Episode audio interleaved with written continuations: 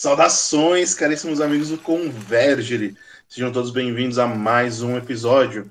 Eu sou o Bruno, vosso anfitrião, e à minha distância por EAD está o Rodrigo. Pois é, EAD. E aí? Isso porque a gente não é EAD, a gente só está AD. Bom, ouvintes, já se preparem aí que a gravação hoje vai ser uma beleza, tá? Desculpem pelo áudio, é o melhor que a gente pode fazer, tá? É o que se apresenta para o momento. Então, se é o que tem que ser feito, é o que Deus permitiu. Então, partiu. Ótimo. Isso aí. Você que nos ouve pelo YouTube também, se inscreva no nosso canal, deixe seu gostei, favorite, comente aí, diga pra gente o que você achou desse episódio, tá? É, também nosso, nosso podcast está disponível no Spotify, Deezer, é, Breaker, todas as plataformas ali, Google Podcasts também. E nos siga no Instagram, arroba Convergere, tem os nossos perfis pessoais. E, Rodrigo, o que os nossos ouvintes ganharão ao chegarmos a 100 seguidores? Um Felizardo vai ganhar uma edição de luxo, capa dura do Hobbit, do Tolkien, com direito a um mapa do Thorin. Né? Se você assistiu o filme, vai descobrir que o livro é muito melhor. Isso, isso mesmo. E, e é um livro só, tá? Não é um é só o filme, é a trilogia. Deixar isso pois é. claro. É. Pois é. É aquela história, né? O Peter Jackson ele comprimiu três livros em três filmes milagrosamente e estendeu um livro em três filmes. É, é vem demais, né? Então, né? Exato. É, não sei se você já viu, mas a galera na internet fez uma versão do filme do Hobbit em duas partes. Hum, como assim? Pegando os três filmes e editando? Exatamente. Hum. Exatamente. E aí a, a divisão ficou muito boa, cara. Ficou, a parte ficou muito mais dinâmico. Muito melhor para assistir, diga-se de passagem. Eu prefiro Sim. esse corte. Ok, tiraram o Legolas e a Tauriel? Olha, quem dera. quem dera. Você sabe que, o que quer dizer Tauriel em Quênia? Ah, tá, tá. Fala aí. Tá, é, é elfa que não existe. Aham, uh -huh, ok. Uh -huh. É, exatamente. Bom, é um Fanboy hábito... detected. Exato. E é um hábito nosso fazer piada ruim. E repetidas vezes. Pois é, pois é. Se torna às vezes algum vício. Diante dessa deixa, Rodrigo, qual é o tema de hoje? Vamos falar de vícios e virtudes entra a música do Charlie Brown. eu nunca tive muito a ver com ela, o livro que ela ama eu não li. Eu nunca tive muito a ver com ela, o filme que ela adora eu não vi. ok. Não, não é a música do, do, do, do, Charlie Brown Jr., mas enfim, veio a calhar, né? Vamos falar de vícios e virtudes para variar. Gostaria de introduzir o assunto, Bruno? Não, pode começar. Hoje, hoje eu tô vinagrete. Conhece esse termo? Não sei que você viu na Gretchen, não. Não. o vinagrete ele nunca é prato principal, ele só acompanha. Então, tô só acompanhando. Mano, você é um anfitrião e você sempre se coloca nessa, nessa situação. Algo errado não está certo. Pode deixar, eu tô com a pauta. Apresenta. Fala aí. Pode, pode dar deixa. Ok, ok. Então, falando em deixa, obviamente nós vamos falar de hábitos. Por que de hábitos? Porque vícios e virtudes, eles são exatamente isso. Bons hábitos, eles se tornam virtudes, e maus hábitos se tornam vícios, né? E virtudes, por sua natureza, né, ele vem de um, do latim, né? Do latim é, no latim não, perdão, do grego antes, do grego areté, né? Que areté, basicamente, a gente pode traduzir numa forma bem a grosso modo, é excelência. Por quê? O que é a virtude? É algo que é o mais próprio com relação a alguma coisa, né? Por exemplo, qual que é a virtude de um lápis? Ser apontado? Não. matar, matar as pessoas com um lápis, a lá John Wick? Também não. Exato. Isso, isso não é a, o próprio de um lápis. Qual que é a virtude própria de um lápis? É escrever ou desenhar. Enfim, é fazer marcas no papel. Né? Então, quando um lápis ele está fazendo marcas de forma apropriada, ele está sendo virtuoso, ele está sendo feito para que, ele está sendo usado para aquilo que qual foi feito, né? Uhum. Qual que é a virtude então de uma faca? Uma, a virtude de uma faca é ela cortar, né? Se ela está bem afiada e ela corta, então ela está sendo virtuosa, ela está sendo utilizada para aquilo que ela foi feita de forma excelente. Claro que assim como o exemplo que eu dei do lápis, você pode usar a faca para matar, né? E se você não viu, não sabe do que eu tô falando, assista os três filmes do John Wick que vale a pena. É, é bom. É, o que no primeiro, no primeiro você só ouve a história, mas no segundo ou no terceiro você vê em prática ali. Vira pois ato. é. mas enfim. É, tô ansioso mas... pelo quarto. É, nossa, também. E é interessante ver também, ainda nessa do lápis, né? Por mais. É... eu não sei se acontecia isso muito com você, quando você pegava aquele às vezes o lápis mesmo para escrever ou de colorir, que você apontava e o grafite sempre quebrava. Ah, sim. Era um lápis viciado. Não, não era o lápis que estava viciado. Hum. Era o apontador. o apontador que não? Sim, tanto a lâmina do apontador quanto a pessoa que apontava. Hum. Porque veja bem, por natureza, o hum. grafite, né, o, o, o LED, eu não sei como que fala direito, Falar grafite, grafite, é muito diferente você falar, porque grafite é um dos materiais que compõem aquilo, né? Mas enfim, uhum. o grafite, por natureza, ele é, ele é frágil. É assim. Por isso que não é utilizado ele sozinho, sem aquela proteção de madeira, uhum. né? Dá até para você usar um grafite mais, mais, mais, mais grosso, dá, ele era utilizado, porque era muito mais difícil de você apontar, de manusear, fazer uma sujeira na sua mão uhum. tal. Se você assistiu Titanic, você vê claramente aquele como parece um giz de bar, né, que o personagem do Leonardo DiCaprio, DiCaprio o Jack, ele usou para desenhar Rose e os uhum. outros desenhos dele. Mas enfim, quando você aponta do jeito certo, você consegue manter a ponta boa, né? Você já viu lápis de desenhista, com certeza, né? Sim, a minha avó tem. Então, quando o cara pega o, de, o, o lápis para fazer desenho, ele sempre deixa uma ponta gigante de, de grafite uhum. para fora. E por que, que aquilo não quebra? Por causa da forma como ele aponta. Uhum. Em parte por conta do, do estilete, que é utilizado, que é o mais próprio, ou simplesmente a técnica da mão. Quando você usa uhum. o apontador, ele é um jeito de facilitar, só que normalmente, dependendo de como você gira uh, a sua mão, a sua força, o quanto você aperta, isso causa uma pressão desnecessária no grafite, que faz uhum. com que uhum. ele aconteça, o que é óbvio, ele quebre. Caraca. O lápis é. de cor ainda, ele é mais frágil, que você pode reparar, o lápis de cor, ele gasta muito mais. Por quê? Porque ele não é puro grafite. Você já viu como é feito as grafites do, do da Faber-Castell? Nunca vi. Quando você acha, eu gosto desse tipo de vídeo no YouTube, né, de como as coisas são feitas. Uhum. E realmente eles pegam a mesma massa que é feita para fazer o lápis preto, só que eles adicionam os pigmentos. Só que não é só um pigmento líquido é um material, uma matéria pastosa também. Tipo, é um grão. Hum, entendi. E isso, claro, que deixa mais frágil ainda. Né? Uhum. Caraca, não, é que o que acontecia? É, eu tinha um professor na época de escola, primário ainda, que ele levava sempre um apontador elétrico. Hum. E aí, poxa, a criançada adorava, falava, professor, posso apontar aí, não sei o que. Era. A galera acabava com o lápis ali. Né? Uhum. Imagina. E aí, o que acontecia? Chegava lá e quando colocava, porque era só você colocar, não precisava nem fazer muita força nele, né? Porque senão ele acabava rapidinho. Você colocava, e às vezes o grafite saía. Saía mesmo quebrar, a ponta saía inteira ali, só do grafite. O professor mesmo falava que o lápis era viciado. Era um lápis viciado, um lápis corrompido. Ok, corrompido, aí... mas não necessariamente viciado, hum. né? Por que corrompido não necessariamente viciado? O que, que é um, um, dado viciado, Bruno? É um dado que sempre dá o mesmo número. Isso. E não, não é a música da Legião Urbana, nem o dado, dado, dado que fizeram com você. Como normalmente eles viciam um dado? Ah, com alguma trapaça, alguma coisa interna dentro ali, coloca um peso do lado que tem que cair. Às vezes nem precisa, sabia?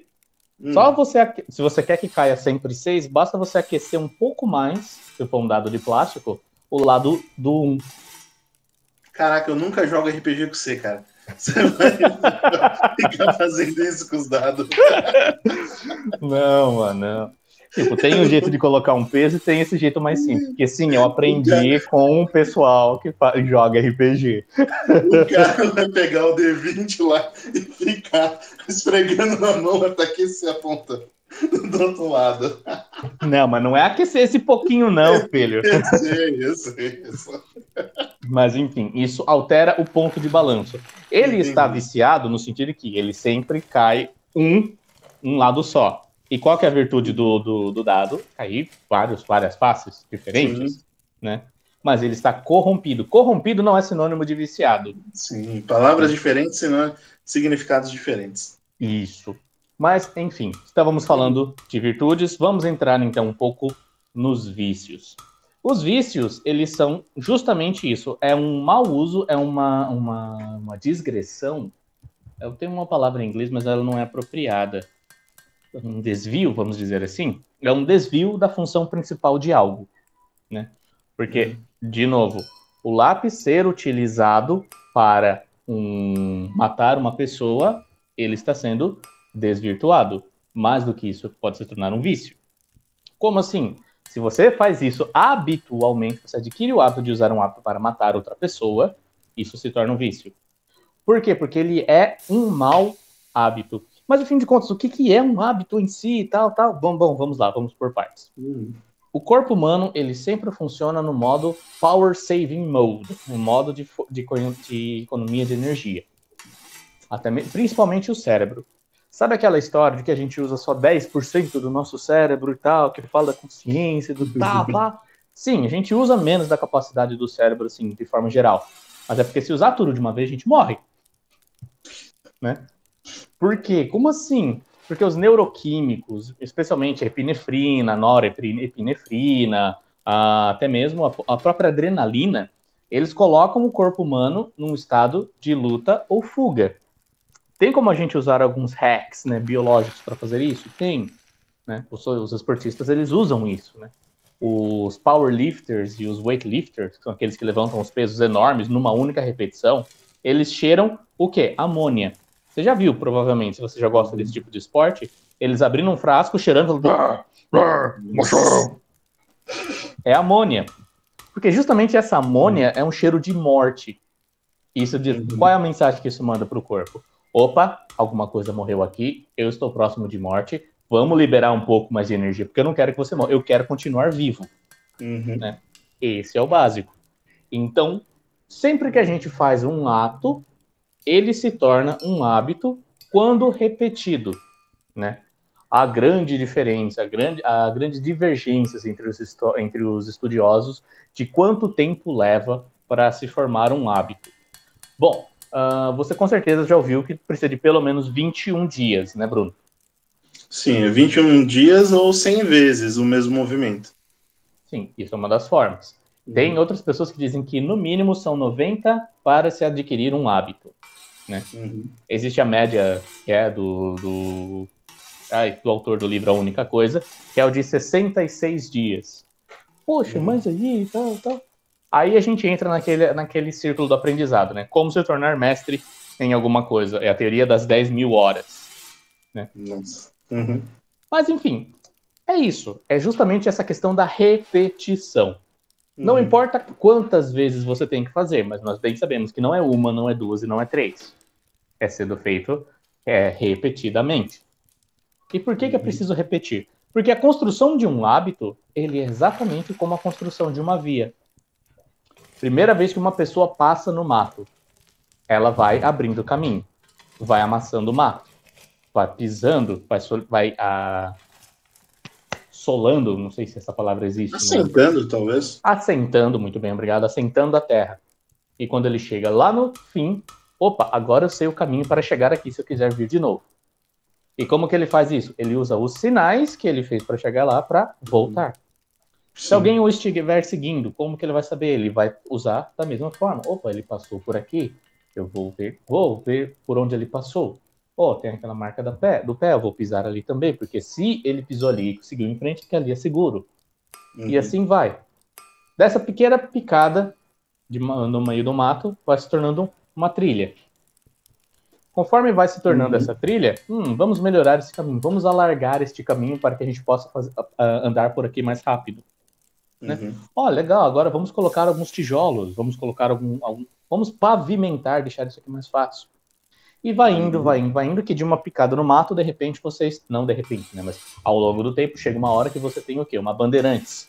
Com cinco Sim. faixas e asfalto lisinho, parecendo um tapete, Uhum. né? Claro que tudo É. isso leva tempo, mas é esse o processo.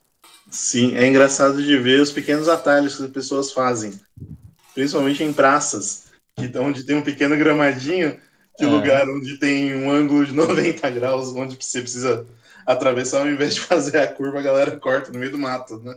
É. E aí vai, vai abaixando. Não é à toa que gambiarra em inglês, o mais básico que eles usam é o cutting corners, cortando os cantos. Exatamente, cortar os cantos, exatamente. Enfim, então Uhum. isso que é basicamente um hábito. E o hábito ele tem um funcionamento próprio, né? E ele começa com uma deixa. Como assim uma deixa, né? The cue. Essa é a minha deixa, é um sinal, tem sempre algo que desperta, é um gatilho.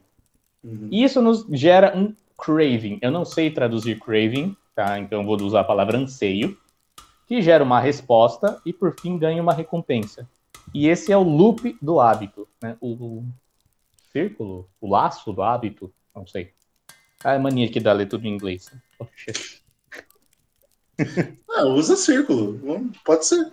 Bom, vamos usar o ciclo do hábito. Círculo. Pronto. Beleza, então ele tem esses quatro, quatro passos. E isso é o que forma um hábito. Se é um hábito fácil, o que é o melhor? Vamos, vamos pegar uma outra deixa aqui. O que, que é mais fácil de fazer, de, de adquirir? É um hábito ou um vício, Bruno? Ah, com certeza um vício. Pois é. Muito e por fácil. Que será que, e por que será que isso se, por que será que isso acontece? Que é muito mais fácil. O Exato, demanda menos energia do esforço, corpo. isso. Demanda menos energia, demanda menos esforço, demanda pensar menos. Às vezes só ir lá e fazer. É. E muitas vezes um hábito que a gente tem, ele tem uma conexão emocional. Muitas vezes a gente lida com, a gente perde o laço emocional e continua com o hábito. Tipo quem Uhum. costuma morder um, é, comer unha.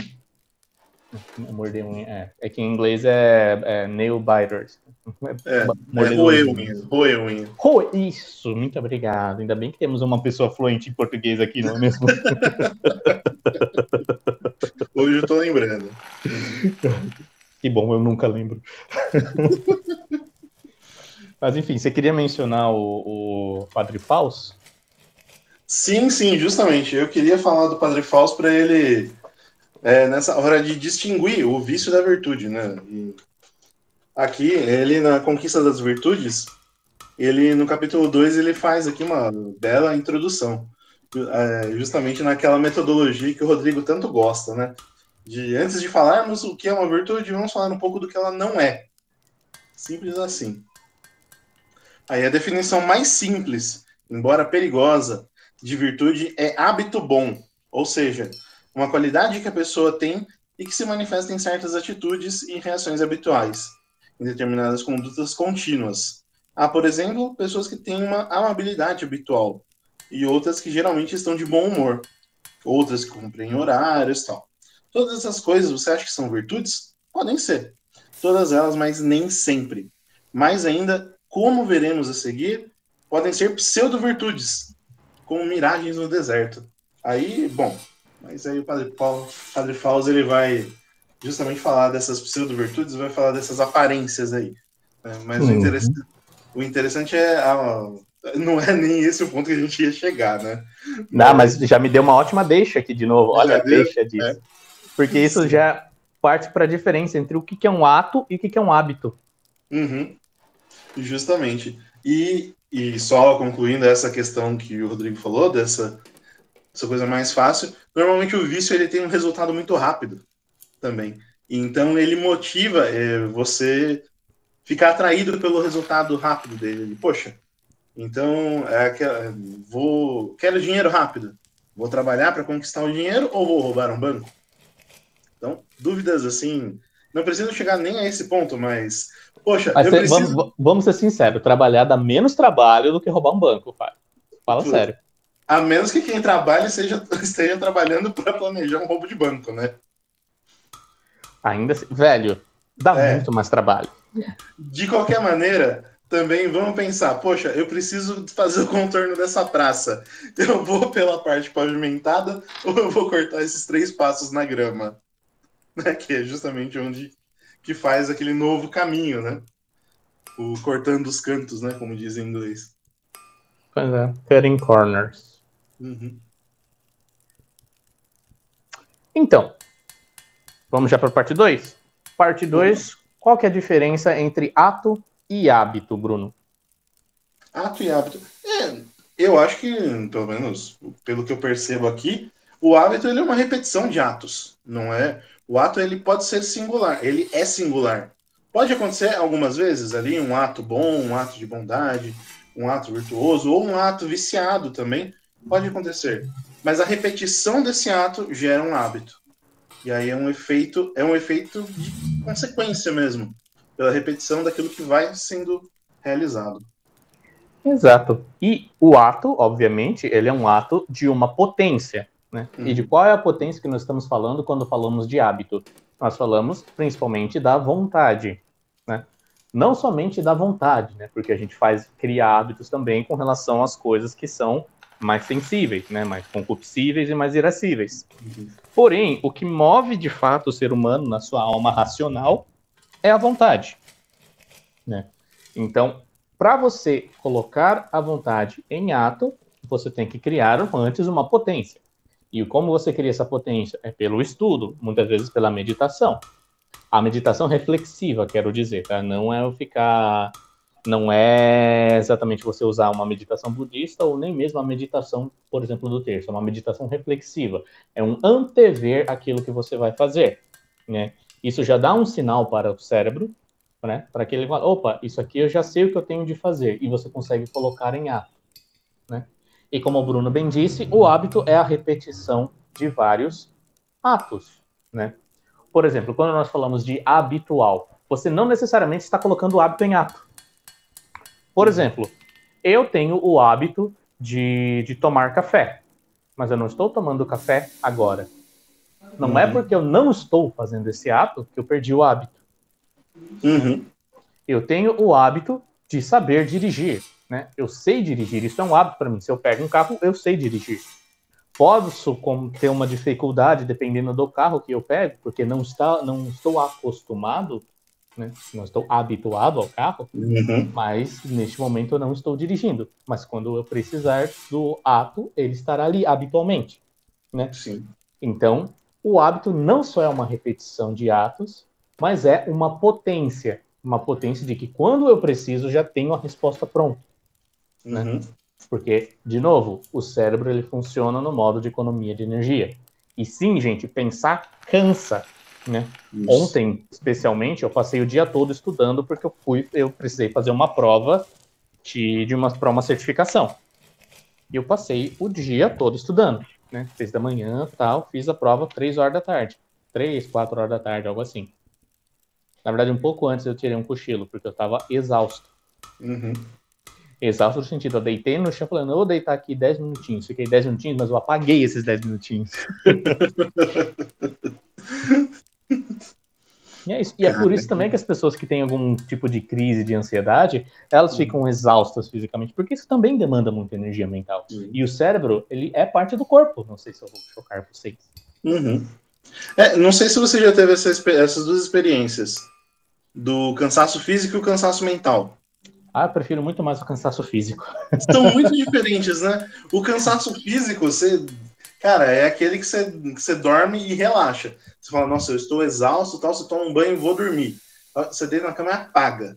Mas o cansaço mental, cara, nossa, ele demora para você conseguir acalmar ali, tal, e ficar tranquilo. É, é muito diferente o tipo dele. Eu não sei se tem algum autor que fala disso, provavelmente tenha, mas eles são muito diferentes, assim, experienci... na hora de experim- experimentar. Nossa, engasguei aqui. Normal. Não, mas é justamente isso. Porque quando você está cansado fisicamente, como que você descansa o corpo? Usando a sua mente. Uhum. Qual que é o descanso próprio do corpo é o dormir? Não. O descanso próprio do corpo é ou você ler alguma coisa que você gosta, ou você simplesmente ficar parado olhando uma boa paisagem, ou uhum. simplesmente comendo uma coisa que você gosta. Você descansa o corpo dando-lhe algum tipo de agrado, seja um descanso ou seja um ah, um agradinho, né? Chiquinho, é cachorrinho, né? Um Uhum. Mas o, como que a gente diz. A, o melhor jeito de você descansar a mente, aí sim é dormindo. Sim. Porque quando você dorme, você deixa o cérebro. Pá, faz aí o que você tem que fazer, a minha consciência uhum. está aqui quietinha. E aí o cérebro faz o trabalho dele. Consegue ordenar, uhum. porque não cessam os estímulos, as impressões sensoriais. Sim, sim. Mas é, o, difícil, o difícil é dar aquela acalmada, aquela baixada, aquela baixada de energia, sabe? Que o cérebro tá trabalhando, trabalhando, trabalhando, pensando, pensando, pensando. E aí você tá cansado e ainda tá fazendo, realizando. Pra dar aquela baixada, pelo menos comigo demora, cara. Eu deito, fico olhando pro teto e falo, ai, e agora? Se demora porque você ainda não exauriu a energia do cérebro. É. Então, aí que entra o mesmo tipo de descanso que a gente dá pro corpo. Uhum. Porque assim, ó, aposto que você também já teve essa experiência. Você está estudando, ah, não estou conseguindo mais me concentrar, vou fazer alguma outra coisa uhum. que eu gosto. Você já assistiu um filme? Sim. Ah, ou, sei lá, assistir um vídeo de, de gatinhos no, no, no, no YouTube, ou simplesmente ver vídeo de ferramenta. Ou ASMR. É.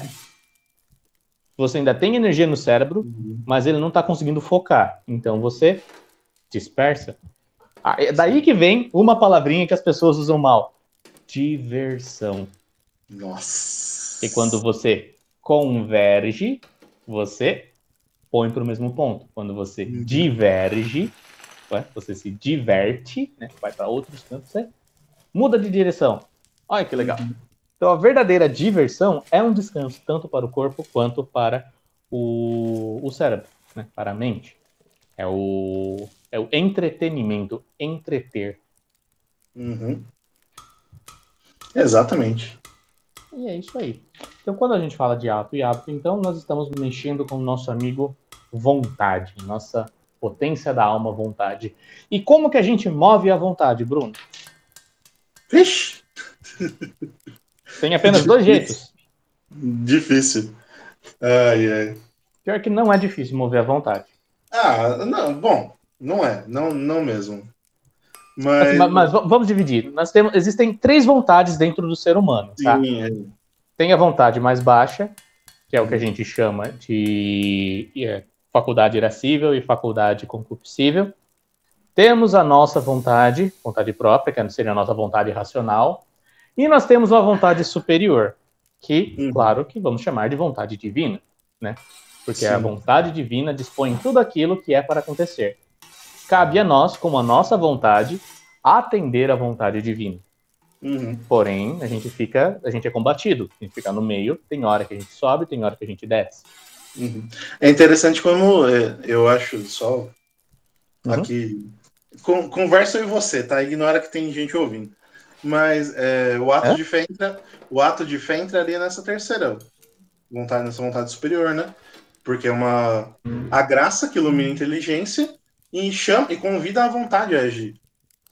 Não necessariamente, não é que você convida a é. vontade. É. Uh, assim, o ato de fé exercido, você está colocando em ato uma potência. Isso quer dizer que hum. você já tem uma coisa.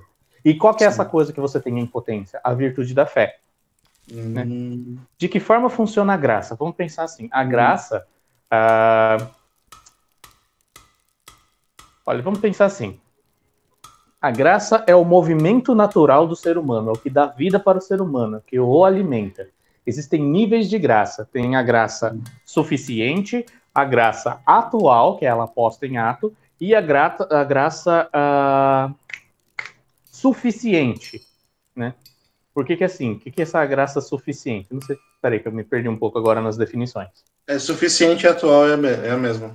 Não, não são. Não são? Não são. A graça suficiente é o mínimo que você precisa para agir bem. A graça atual, ela ocorre quando. Vamos usar um exemplo. Você está subindo uma ladeira numa cadeira de rodas. Hum. Né? Você está lá. e tem um, um negão forte 4x4 aqui do seu lado. Uhum. Ele tá ali, é a graça suficiente. Basta você pedir, mas tá ali. Você não pediu nada. Uhum. E você vai subindo, vai subindo, vai subindo. Quando você pede a ajuda dele, aí é a graça atual. Hum. Entendeu? Nunca assuma que duas coisas são a mesma coisa. Tá? Não, é Elas tô... podem ser parecidas. Por exemplo, é comum Sim. que as pessoas digam que alma e espírito sejam a mesma coisa. Só que elas uhum. não são. Não, sim, elas sim. são claramente delimitadas. Só Sim. que, por que costumo dizer que são a mesma coisa? Porque elas são parecidas, a gente não tem ideia clara de como elas são separadas. Uhum. Porque, veja, até Santa Teresa teve essa dificuldade. E como ela vivia numa época pós-escolástica, que os escolásticos já consideravam a alma e o espírito a mesma coisa, porque eles usavam a analogia de, é, de matéria e forma. Então, a alma é a forma do corpo, matéria. Ah, mas uhum. e o espírito? Bom, isso aqui é só um é uma outra, é uma outra variação, é uma outra forma da mesma coisa, que isso não existe. Né? Isso era cambalacho. Uhum. E o próprio Santo Tomás, tá? Não, não tô falando mal do Santo Tomás, mas ele mesmo faz essa distinção de forma distinta, né? E mesmo São Paulo fala, antes dos escolásticos, escolástico era coisa moderna, era coisa revolucionária, lá no século XIII. Uhum. Né? Não é o suprassumo. Né? Se você depende só da escolástica, você tá ferrado, você tá deixando de lado um monte de coisa. Até o conhecimento que veio depois acaba ficando de lado se você é muito escolástico. Uhum. E assim. Então, então, tem que ser descolástico. Tem que ser descolástico. Tem que ser despojado, tá ligado, mano? Sim, meio. Coitada da Santa Escolástica, só isso que eu digo. Bom, enfim, ah, essa foi, muito ruim. Foi um parêntese grande aqui, tá? Mas é, a pergunta foi justamente de como mover a vontade, né? Como... Isso, isso. Como que a vontade se move? A vontade é movida de duas formas, né? Ela só se move para frente ou para trás. Como assim para frente e para trás? Ou por atração, né? Ela é atraída, ou ela quer atrair para si aquilo que lhe agrada, ou pela uhum. repulsa, ou uh, negação. Como assim negação? Eu não quero o mal, quero afastar, afastar aquilo que é mal, né?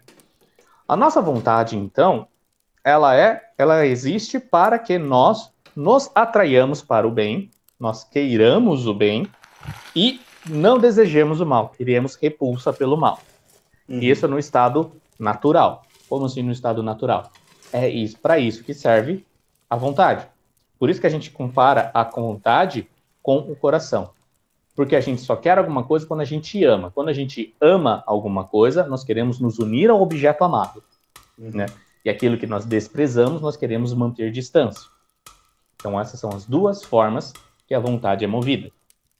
Se na natureza ela é movida, a vontade média, humana, a vontade intelectiva, ela é movida para cima, para coisa boa, para a vontade superior, ou para baixo, isso de mover-se para baixo, que é uma, um, um desvio, vamos dizer assim, por conta do pecado, no fundo, ela está fazendo esse movimento aqui, só que de forma viciosa.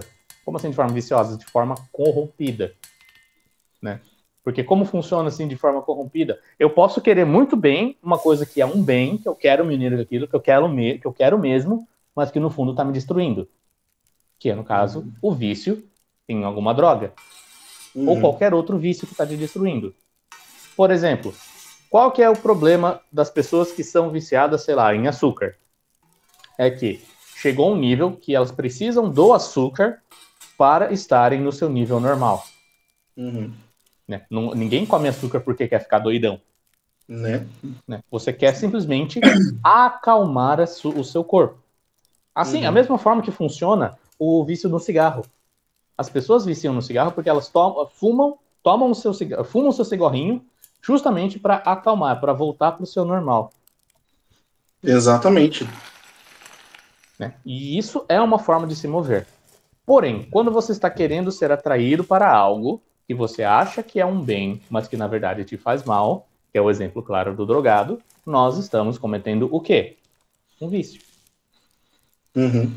Então a vontade ela é movida para frente ou para trás, como eu disse, ou para cima ou para baixo, se você preferir. Só que assim, se ela não for orientada pela razão, né? Orientada, não convidada, orientada pela razão, ela vai sempre tender para baixo. Por quê? Porque é o que demanda menos esforço. Hum, entendi. Porque a vontade superior, se você, se a gente, vamos por um instante breve esquecer que nós somos cristãos e nós somos pagãos, uh, filósofos estoicos. Eles tinham o quê? A justiça, a moral. Você tem que agir bem, independente da situação. Você tem que fazer aquilo que é certo. Você tem que agir, citando Marco Aurélio, como um romano, não como um desses povos bárbaros. Uhum. Né? Claro que aí agora, iluminado pela luz da, da graça, a gente sabe que a gente tem que fazer o bem porque é a única coisa que de fato deve ser feita. O mal uhum. ele deve ser evitado com todas as forças. Uhum. Voltando então, é dessa forma que a vontade é movida. Então, quando a gente quer alguma coisa, a gente só quer mesmo quando a nossa vontade racional está em ato. Uhum. Né? De novo, ato, não hábito. Como assim? Se a gente só quer uma coisa quando ela, a nossa vontade ela está em ato. Imagina assim, ah, eu quero muito comer um doce. Não, você não quer comer um doce. Quem quer comer um doce é o seu corpo pedindo para você satisfazê-lo. Uhum. Então, você, com a, sua, com a sua vontade intelectiva, você pode dizer, mas eu não preciso dessa, desse, doce, então eu não vou comer. Eu fiz um propósito. Você consegue negar-se, né? E como uhum. você faz isso? Movendo a vontade. Você usa a sua razão e a sua imaginação, né? a sua reflexão. Não. Eu fiz um propósito e eu vou mantê-lo. Porque se eu comer isso, eu vou estar indo contra tal coisa que eu fiz. Sei lá, um voto. Épocas de quaresma. Ah, eu não vou comer a carne que eu estou com muita vontade, esse cheiro está me satisfazendo, porque eu sei que é por um bem maior. Você está levando a uhum. sua, sua vontade em direção à vontade superior, ao higher ground. É. é interessante a gente estar tá falando disso ainda na Semana Santa, né? É, na Semana é, Maior. Exato. E, poxa, é, pelo menos seria o ideal que a gente tivesse falado isso lá no começo, né? Para ajudar a fortalecer e tal a galera durante a vivência da quaresma. Mas agora que tá no finalzinho. Tá, Olha, penitência a gente tem que fazer até o último dia sim, de vida, né? Que a gente sim, pague aqui o que a gente não pode suportar no purgatório. Então. Claro, claro. Eu tô falando só da questão do timing também. Ajudaria lá, mas daqui para frente também ajuda. Mas é que é interessante a gente só pontuar aqui é, quando que acaba a quaresma. Hum. Me diga, Rodrigo, quando acaba a quaresma? Não, me diga você, Bruno. Você que te deu a deixa? Não, eu tô fazendo a pergunta, eu tô pedindo pra você deixar. Mas aí, eu Ai, faço. Meu Deus do céu, acaba no sábado, na vigília pascal. Exato, meu cara. Tem, tem gente que já veio falar hoje, ah não, a quaresma acabou hoje. Eu falei, não, tem a Semana Santa ainda. É, que as pessoas não, não, não fazem a conta dos domingos, né? Porque se você contar 40 dias direto, sem os domingos, dá hoje. Então, uhum. errado não tá. Mas no momento tá certo. É, o Rodrigo tá falando hoje porque a gente tá gravando excepcionalmente num domingo. Domingo de Ramos, diga-se de passagem. Isso aí, Palm Sunday. Exatamente. Então, Enfim, diga. Algo a comentar? Algo a pontuar? Não, só que essa questão mesmo de, de, faz, de fazer as penitências, de realmente é, da potência, do ato ali e hábito, é algo assim que é, é, interessante a gente ter isso muito claro também. Não é algo, é algo que a gente tem muito mais prático ali. É interessante a gente entender como que funciona, porque na hora de fazer, a gente pensa um pouquinho e já fala, putz, realmente é meu corpo pedindo para eu comer açúcar. Então, dá para eu ter essa nuance e falar, não, se eu me comprometer a tal coisa, eu vou fazer. E, muito, né, antigamente, na minha paróquia antiga, a galera fala: não, não precisa fazer jejum.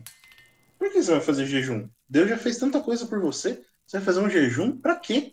E eu falo, meu Deus, não, não, tinha. É, Jesus já fez tanta coisa, porque Jesus, Deus é empregado. Ah, vai cagar no mar. É. Enfim, bom. Ok, mas enfim, para terminar aqui então, essa parte 2, uhum. eu tinha pensado numa uma deixa perfeita, mas eu já perdi, perdi o time. mas... Acontece. Uh, sim. Uh, na definição que o padre Francisco Fausto deu do livro, ele falou das, das aparências de virtude, né? Sim, então, das miragens. Nem sempre, nem sempre um ato bom ou um hábito bom, quer dizer, não existe hábito bom chamado de vício. Então, então nisso aí eu discordo um uhum. pouco da definição do padre Fausto. Por quê? Vamos usar o exemplo. Já assistiu aquele filme Doze Homens e um Segredo? Sim. Se você olhar ali, eles estão cheios de bons, entre aspas, hábitos, né? Eles tem treino, eles sabem se manter, né? O Brad Pitt não para de comer, mas tudo bem. Né? E eles conseguem fazer coisas maravilhosas, só que eles estão indo roubar um cassino. Né? né? Então, o que eles têm ali de hábito bom não é um hábito bom, é um hábito vicioso, um hábito corrompido. Então, é um vício, de certa forma, já. Uhum. Né? Claro que não é um vício necessariamente, porque está ordenado. Né? Tá ordenado para uma coisa ruim? Sim. Então, ele está corrompido, não necessariamente vicioso. Uhum. É, é, só dando um pouquinho indo além daquilo que o Padre Fausto fala, ele vai falando desses tipos das miragens, né? Então ele separa em quatro, quatro tipos. Né? As virtudes vai, as virtudes com aspas vaidosas. Aí o segundo, os hábitos rotineiros. Terceiro, as inclinações temperamentais. E quatro, as virtudes fogueira. Aí, esse que você fala realmente dos 12 homens do segredo, ele entra dentro do primeiro tipo, as virtudes vaidosas. Por quê? Ele aqui separa em três ainda: virtudes vitrine, virtudes espelho. Não, só duas, A e B. É, virtudes vitrine e virtudes espelho.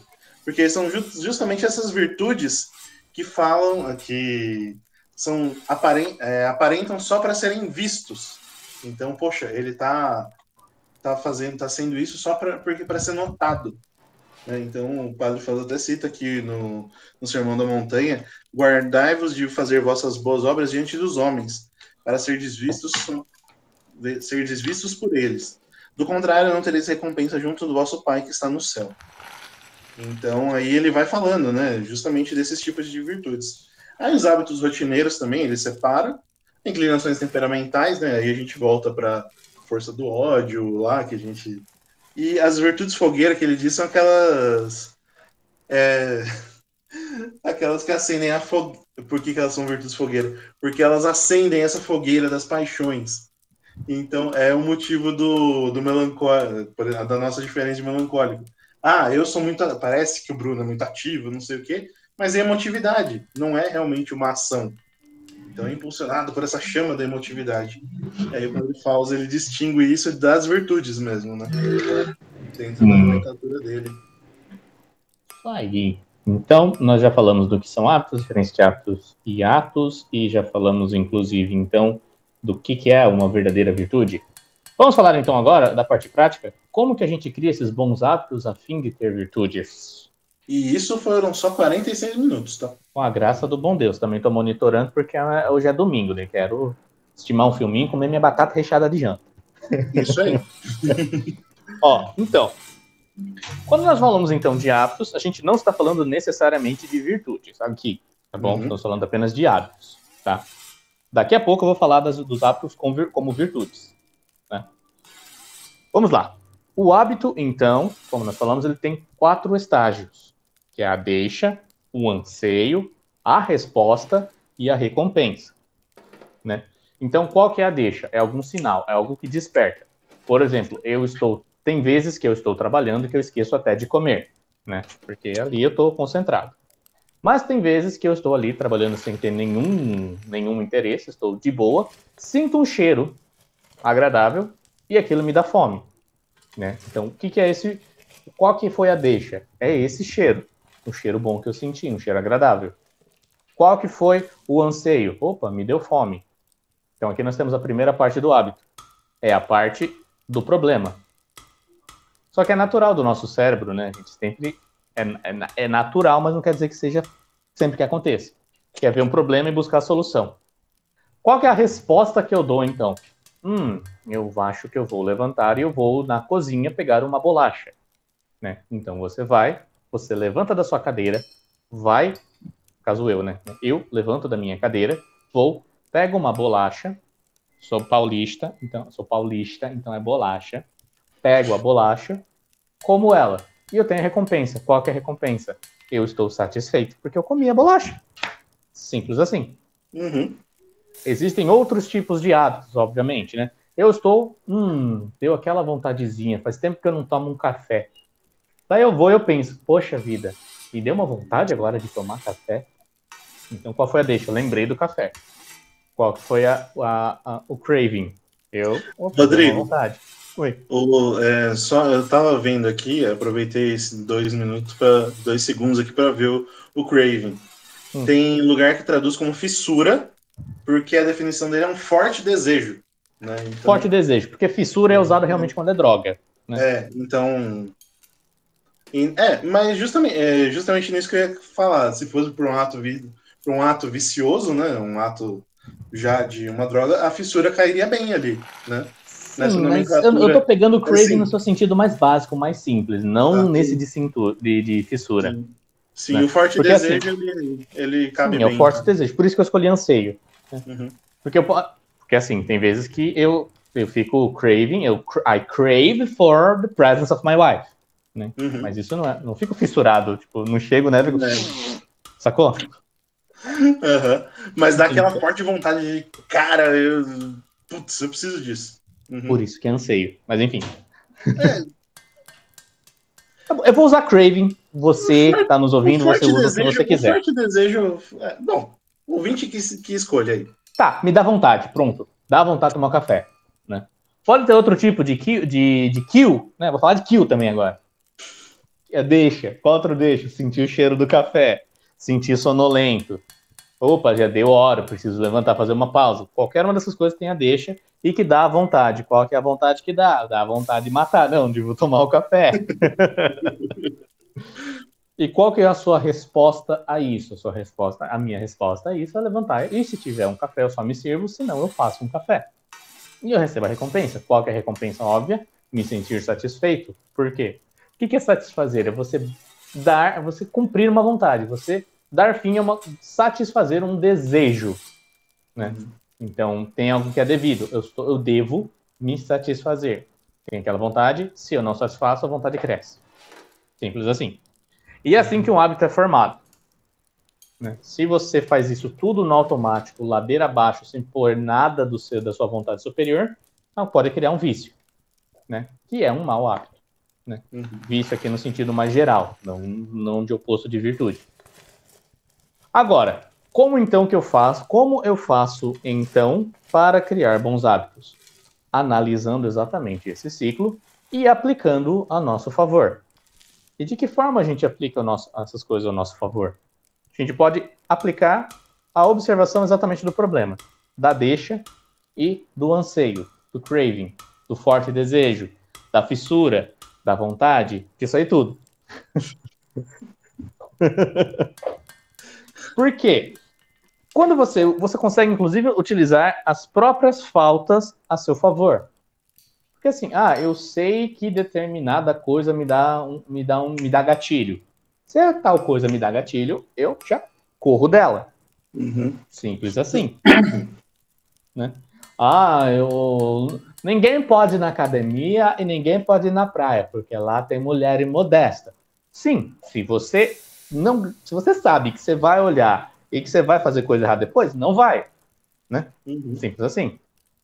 Não quer dizer que todo isso se aplique para todo mundo. Então ninguém pode ir nunca para academia. Se você aí que tá aí que tá outra questão. Se você é um adolescentezinho, solteiro, que tá com testosterona a mil, é bom você evitar uma academia nos horários mais cheios onde vai as mulherzinhas, né? Que o corpo vai. Uhum. Porém, se você sabe que você olha para esses lugares, vai para um canto onde tem menos mulheres e você pode olhar para o chão. E, de quebra, isso já é mais propício, propício para os homens. Vai para os pesos livres, meu filho.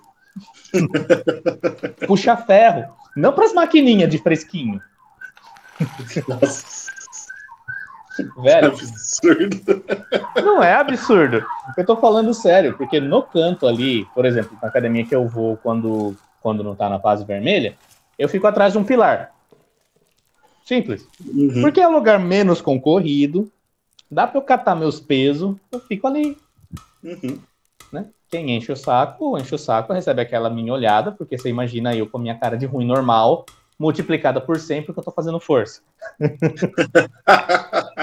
Teve uma vez que eu me olhei no espelho durante o exercício e falei, caramba, se eu tivesse com aquelas máscaras que parece uma caveira, Nossa. é, eu teria medo. Mas enfim, então isso é uma deixa, né? Você evita essa deixa ou você usa ela a seu favor, né? Porque você já é esperto. Outra forma, né? Você pode pegar os exemplos do, do James Clear no seu livro Hábitos Atômicos, né? Que é criar micro hábitos. Como assim micro hábitos? É, você reduz o hábito que você quer fazer, vê qual é todo o procedimento e você foca na primeira ação. Porque vamos ao exemplo de ir à academia, por exemplo. Eu duvido que a pessoa vá para academia porque ela tem vontade, ela tem uma necessidade doida de levantar peso. Né? Pode ter uns doidos? Pode, mas uhum. não. Depois de um dia de trabalho, normalmente, fala, ah, cara, não, eu vou para casa. Vai contrariado na força do ódio. Beleza. Uhum. Então, qual é o jeito de dar um trick no cérebro, dar esse gatilho? É você já sair de casa com as roupas da academia na bolsa? Ou uhum. você focar em colocar as roupas da academia na bolsa. Simples. Esse foi o micro hábito. Não demora nem dois segundos para fazer. A, a decisão uhum. não, né? O hábito em si, dois minutos. Ah, eu quero criar o hábito de sair para correr todos os dias. Aqui eu estou citando exemplos do livro, tá? Ah, então o que, que eu vou me concentrar? Em colocar os tênis, a roupa de ginástica, sair de casa e trancar a porta. E isso que é o foco. Porque uma vez começar, o grande problema da, das ações é o começar. Uhum. Depois que começa, depois que engata, vai. Né? Uhum. Não é à toa que a primeira marcha de um carro ela é a mais forte. Uhum. Porque depois que engata, vai. Exatamente. E simples assim. E vai dividindo em poucas partes e vai aumentando aos poucos, de maneira progressiva? Mesma coisa. Ah, mesma coisa que você vai na academia. Ah, vou começar levantando um peso X, sei lá, 8 quilos no halter. Daí na semana seguinte, ah, deixa eu pôr 9. E vai subindo. Progressão. Por que a progressão? Porque a progressão vai tornando primeiro mais fácil e dá uma continuidade. Conforme vai se repetindo, até mesmo o fato de aumentar ele já se torna mais fácil. Eu não tenho o hábito de ler, então vou, por, vou ler duas páginas. Beleza, de duas páginas. Estou com tempo, tô, não estou cansado, vou ler mais duas. Amanhã vou ler quatro páginas. E por aí vai. E você vai crescendo. Então, nesse progressivo, né, nesse crescimento progressivo, forma-se um hábito bom, dividindo na sua parte mais fácil. Né? E muitas vezes, ó, vamos entender assim, não vai aparecer uh, melhora significativa na primeira vez que você fizer alguma coisa, né? Porque, por exemplo, toda vez que alguém vê uma pessoa de sucesso, pensa, nossa, essa pessoa estourou, né? Só que só vê a pontinha do iceberg, não viu toda a, a, a preparação. No outro podcast, se não me engano, eu citei o Michael Phelps. Ou se não foi no podcast, foi nas minhas lives de manhã no Instagram. O Michael Phelps, ele fez o treinamento dele todo santo dia, né? Sete dias por semana, né? Durante 11, desde os 11 anos de idade. E ele chegou na Olimpíada e ele ganhou. Por quê? Porque ele já, já sabia tanto o que ele tinha que fazer que ele já memorizava, não só memorizava, ele mentalizava, ele sabia exatamente o tipo de movimento que ele ia fazer e ele fazia. E isso uhum. levava à perfeição. Simples assim. Teve um exemplo citado também pelo James Clear, que ele tinha, uh, tinha uma equipe francesa de ciclismo que o sonho deles era ganhar o Tour de France, que é uma, a maior competição de ciclismo da França. E eles tentaram isso basicamente durante 100 anos, sem nem, acho que se conseguiram ir para o Tour de France, acho que uma ou duas, e colecionavam uma, uma sucessão de fracassos. Como Daí chegou um cara mágico lá, super top, zica das baladas, galáxias, para não falar um palavrão, que ele fez vários pequenos ajustes. Qual o primeiro ajuste que ele fez? Bom, o primeiro ajuste que ele fez foi tornar a vida dos, do, dos competidores mais fácil. Como? Bom, deixou mais confortável o banco da bicicleta. Ele percebeu que a roupa de quem participava de competições indoor né? De... Como que eu falo indoor em português, Bruno? Eu acho que o termo indoor a galera já conhece. Então, bicicleta, bicicleta indoor, que é pista, lugar coberto, beleza. Uh, a roupa era mais fácil de usar e, e, criava menos resistência ao ar. Então, ele começou a treinar esse pessoal que era de outdoor, de fora, de, de, de ao ar livre, com essas mesmas roupas. Ele chamou um médico cirurgião para ensinar eles a lavar melhor a mão, lavar de forma correta, porque daí eles evitariam ficar doentes. Ele, ele mudou o tipo de gel de massagem que era utilizado para melhorar e deixar mais efetivo a recuperação após os treinos. E daí o que, que aconteceu? Depois de, um, depois de um X tempo, eles conseguiram cinco títulos, se não me engano, Nossa. do Tour de France. É, deu certo. Exato, só que assim, é aquele momento. Vai uhum. de pouquinho em pouquinho a dar um momento que cresce exponencialmente. Uhum. Né? É o clássico do ficar melhor 1% em 1% por dia. Nossa, mas isso é realmente algo revolucionário. Ninguém nunca fez isso antes, né? Você não leu o exercício de Santo Inácio. Não exercício de Santo Inácio. Olha, só 500 anos atrás eu já ensinava a mesmíssima coisa. Uhum. Quer ver uma versão atual? O Ítalo fala disso direto. Pois é. Nossa. E, e, é isso. E tem uma forma mais racional da gente fazer, então, isso? Tem. A gente tem que tornar algo óbvio. Como assim óbvio? Acabei de falar. A primeira ação. Você hum. fazer deixas e você tem que ir na academia, sai de casa com a roupa da academia na bolsa. Né? Já sai até com o seu pré-treino lá pra você ficar doidão. Com a sua taurina. Nossa. E também tem que tornar de uma forma atrativa. E como que você vai tornar isso? Como que vai tornar um hábito novo atrativo? Ora, simples. Você pensando no benefício que você vai ter com aquilo, né? Como assim, no benefício que eu vou ter com aquilo? Bom, no longo prazo, se eu for na academia todos os dias, eu vou ter uma saúde melhor. E se eu tiver uma saúde melhor, eu vou trabalhar melhor, eu vou estar mais disposto, eu vou ter mais benefícios. Então você torna isso de certa forma atrativo, ou seja, você vê que no fim das contas vai ter um negócio legal. Você vai chegar num bom lugar. E você tem que tornar esse negócio fácil. Por exemplo, duas páginas por dia se você não tem o hábito de ler. Uhum. Ou ler 15 minutos. Eu vou ler durante 5 minutos, não importa o número de páginas. Beleza? Ótimo. E por fim, você tem que tornar isso satisfatório, satisfying. Ou seja, você tem que aproveitar o processo. Você tem que saber, nossa, eu consegui vencer este primeiro medo, esse primeiro hábito. Então eu vou para o próximo. Qual é o meu coisa coisa prática, né, que eu fiz essa semana inclusive. Eu tenho um bloqueio para falar com as pessoas que eu não conheço por telefone. Então, qual foi o micro hábito que eu adotei? Beleza, então eu vou ter esta preparação. Vai ser óbvio, durante tal, tal tempo eu vou ligar para cinco pessoas. Legal, vou ligar para cinco pessoas, não é nada uhum. difícil. Eu vou ligar e eu vou digitar o número e perguntar e me apresentar. Simples. Legal, eu consegui. Fiz o meu primeiro contato, vou para o segundo. E vou para o terceiro. E automaticamente já te dá satisfação, por quê? Porque você, nossa, eu consegui fazer. Uhum. E você tem que lembrar que, tipo, essa é uma sensação agradável. Ela funciona, como eu mencionei lá em cima, da atração, lá, lá em cima, lá atrás, da atração a gente é movido por atração e por repulsa. O que nos atrai, a gente se move naquela direção. E a gente evita o mal. Se a gente foca no positivo e a gente vai atrás daquilo que nos atrai, automaticamente a gente vai abandonar o hábito ruim. Né? Porque, como diz o Charles Duhigg na força do, no, no poder do hábito, ele fala exatamente disso, que os hábitos eles são sobrescritos. Você não esquece o hábito anterior, ele simplesmente vai como uma outra camada. É como se a gente colocasse um piso sobre piso nos nossos hábitos. Uhum. E essa é a minha dica, né? Que é o que eu estou fazendo e está dando certo. E se a gente fizer do jeito certo, nesses bons hábitos, eles se tornam virtudes. Exatamente. É, falando só das virtudes um pouquinho aqui também, mencionando, é, nossa, a gente está falando muito da parte humana, dessas práticas tal.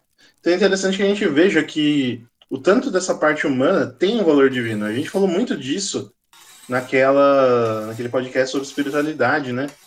Que falou da santidade no, na vida de hoje.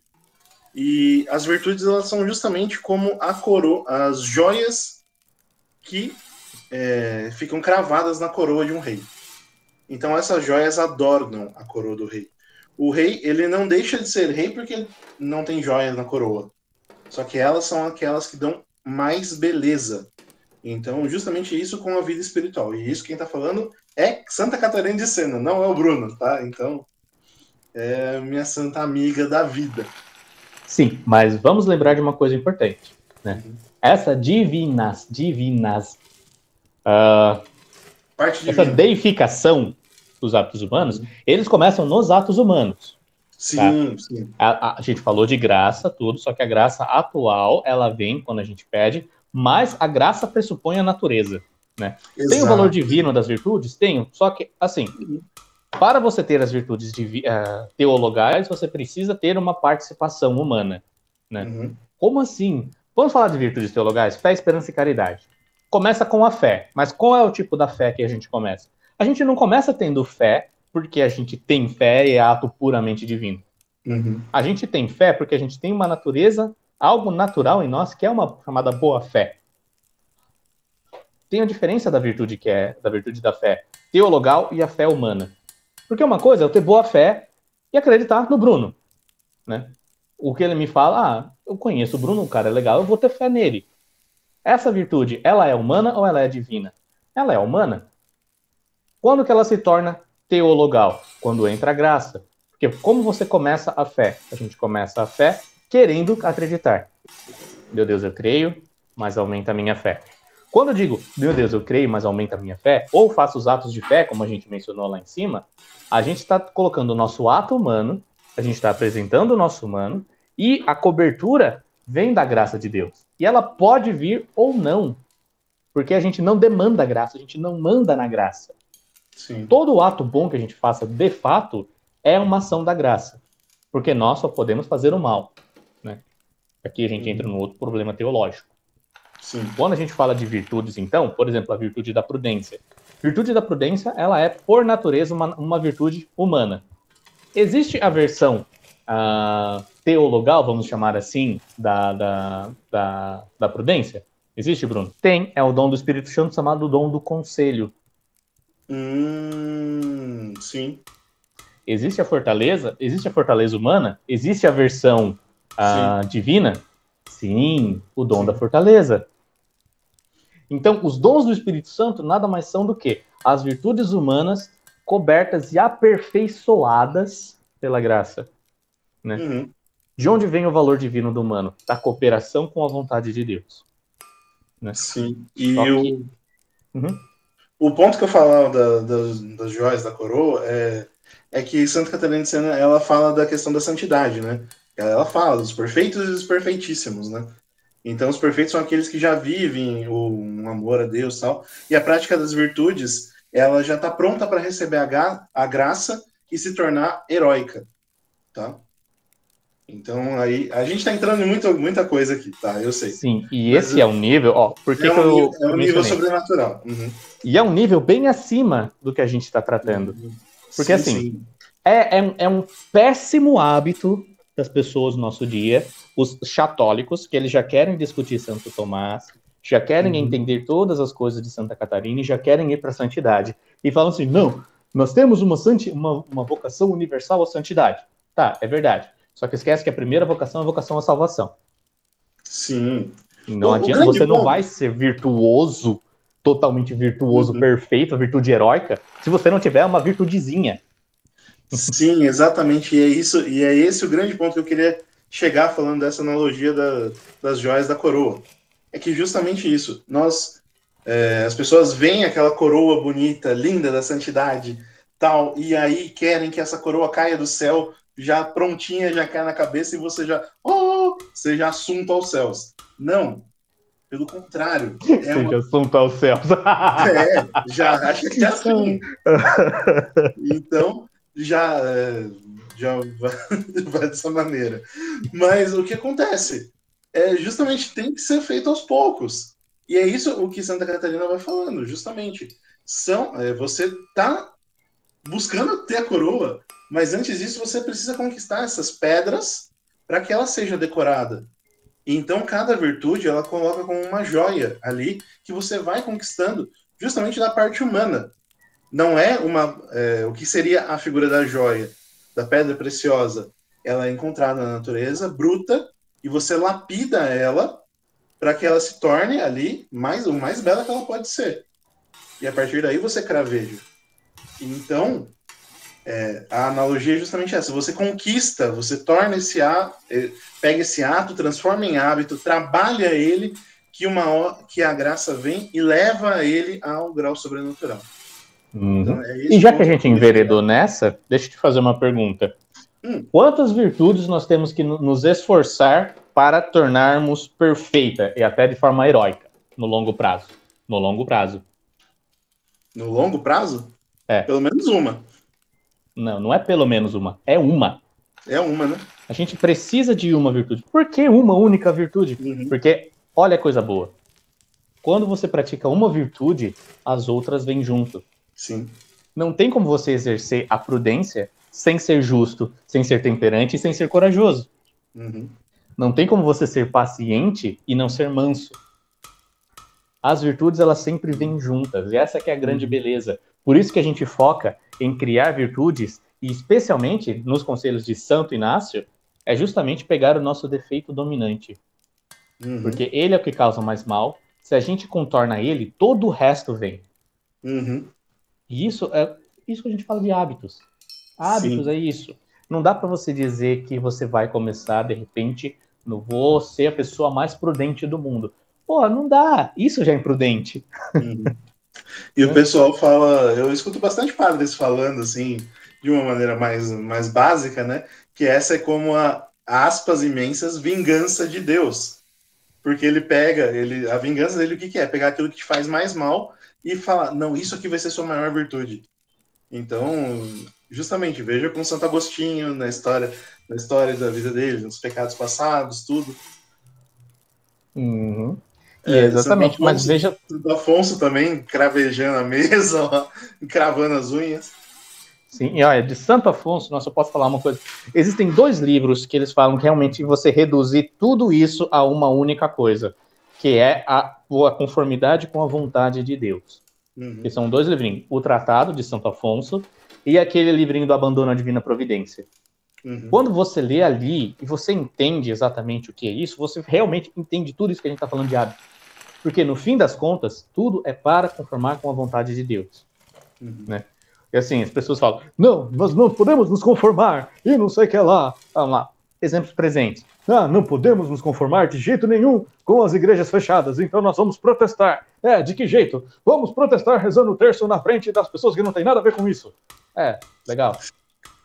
Hum, muito, muito corajoso e muito efetivo. Vamos uhum. pedir a conversão do bispo. Tá, legal bispo precisa se converter, né? Legal. Ele proibiu a missa? Não, a missa está acontecendo. Legal, a gente não pode assistir, mas a missa está tendo. Né? Uhum. Lembra que na, na Revolução Francesa nem missa podia ter. Uhum. E convenhamos, brasileiro é bom. Você sempre consegue dar um migué, gente. Se vai. A gente sempre consegue dar um migué, a gente sempre consegue. Não vai ter missa, mas vai ter distribuição da Eucaristia depois.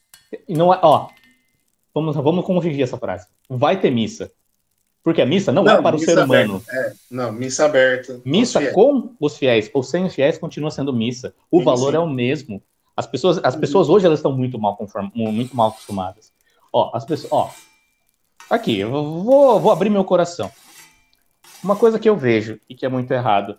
As pessoas estão mal acostumadas a receber a comunhão todo dia, mesmo não sendo católicas, Qualquer pessoa vai em qualquer missa. Você pode fazer o que você quiser na missa. Você vai e vai ter o show na missa que você quer. Se você não quer ir na missa certinho, você vai na missa show tal. E depois você fica bravo que Deus castiga.